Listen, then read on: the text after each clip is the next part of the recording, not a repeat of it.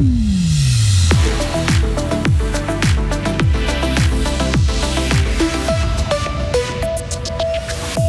Pas question d'autoriser pour l'instant la réexportation d'armes suisses en Ukraine. Alain Berset mise plutôt sur les bons offices.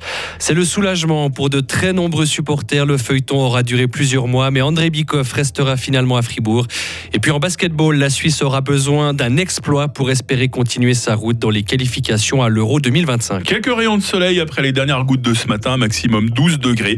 La fin de la semaine s'annonce variable. Nous sommes jeudi 23 février 2023. Bonjour Mehdi Piquant. Bonjour à toutes et à tous. La Suisse en fait-elle assez pour aider l'Ukraine? Le Conseil fédéral a débloqué hier un nouveau crédit de 140 millions de francs supplémentaires d'aide humanitaire. La somme doit servir à remettre en état les écoles, les hôpitaux ou encore les installations électriques. En comparaison internationale, notre pays fournit bien moins d'aide financière à Kiev que d'autres nations. Mais il n'y a pas que l'argent, rappelle le président de la Confédération, le fribourgeois Alain Berset, qui ne ferme d'ailleurs pas la porte à une visite sur place à Kiev. C'est très important de rappeler dans ce cadre que la Suisse a un rôle et une place particulière. Le rôle traditionnel de la Suisse dans l'aide humanitaire, avec la position de la Suisse dans le cadre international, avec euh, l'application de la neutralité qui n'est pas l'indifférence. La neutralité, c'est pas l'indifférence, c'est pas la même chose. On l'a bien compris avec la reprise des sanctions et tout ce qu'on peut faire dans ce cadre-là pour contribuer à faire progresser la situation sur le terrain de la médiation, du dialogue et de la recherche de paix, de cessation des hostilités, on va le faire. Et si ça passe par des contacts directs, évidemment, alors ça doit être chaque fois vu pour ce que c'est au moment où ça se présente. De son côté, le Parti socialiste critique ce matin la position de la Suisse dans ce dossier.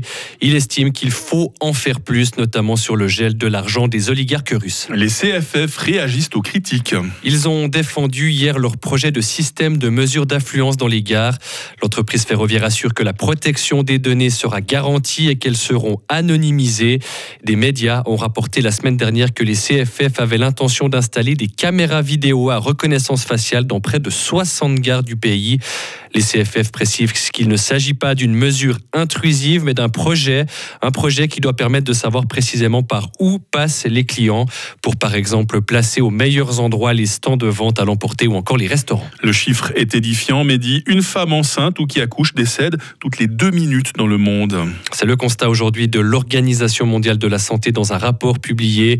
L'OMS dénonce des chiffres qui augmentent ou qui stagnent dans toutes les régions du monde et notamment en Europe.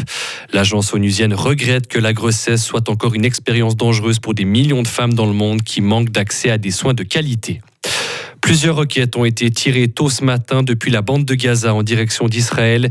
Israël qui a répliqué directement avec plusieurs frappes aériennes menées sur l'enclave palestinienne.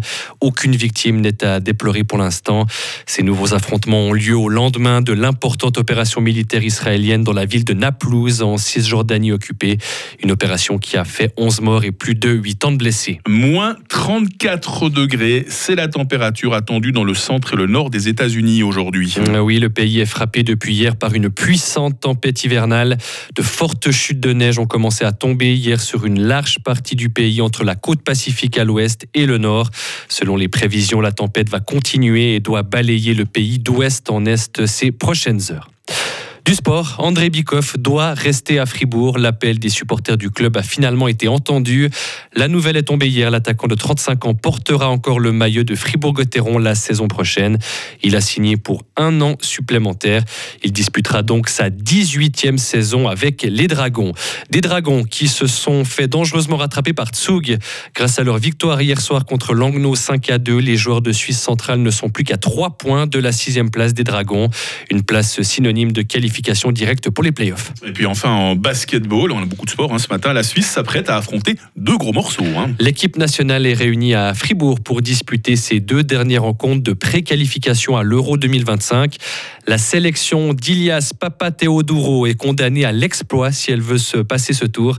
Elle devra gagner ses matchs avec des grosses différences de points. Et ça commence ce soir par la Croatie à 19h30 à la salle Saint-Léonard.